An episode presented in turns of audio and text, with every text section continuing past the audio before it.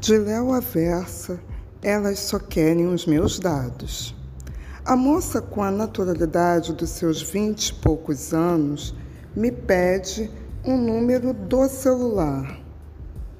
Devo confessar ao leitor que sou um tímido, ainda mais no trato com as mulheres. Sim, fiquei constrangido com o pedido. Fazer o quê? Sou do século passado e perguntar o número do telefone ainda me parece um movimento ousado que exige um certo clima, para não falar de preparação. A moça não parecia se importar muito com as minhas questões tão abstratas quanto ultrapassadas. Repetiu o pedido de forma mais enfática: Qual é o seu telefone?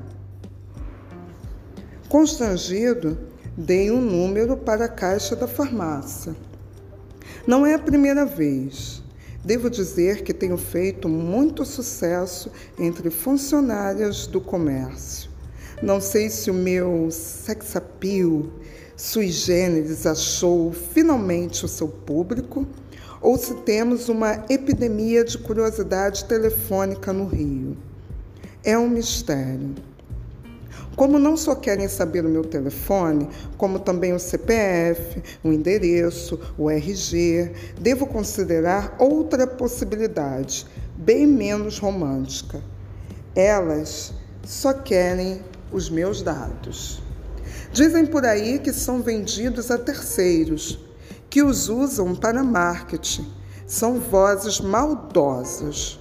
Não imagino grandes empresas se utilizando de um truque tão baixo e rasteiro para ganhar em cima de seus clientes. Fiquei desconfiado, mas deve ser apenas maldade alheia. O fato de receber inúmeras ligações de telemarketing logo depois de ceder o meu número pode ser apenas coincidência.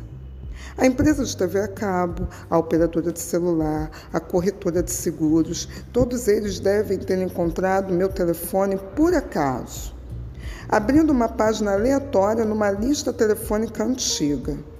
Não deve ter nenhuma relação com a moça que pediu os meus dados. Para evitar qualquer suspeita, perguntei à caixa o motivo dela perguntar meu telefone. Para poder oferecer o desconto, ela respondeu. Fiquei com a pulga atrás da orelha, já que a aspirina que estava comprando tinha um preço normal. Comentei o assunto com a minha mãe, que é bem mais pragmática e direta que eu, e muito mais do século passado. Ela me deu um sermão, desta vez sobre deixar de ser otário, não confiar em pessoas desconhecidas, em empresas boazinhas e muito menos em sirigaitas que pedem telefone do nada.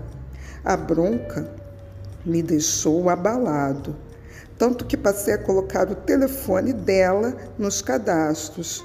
Estou até com pena do telemarketing.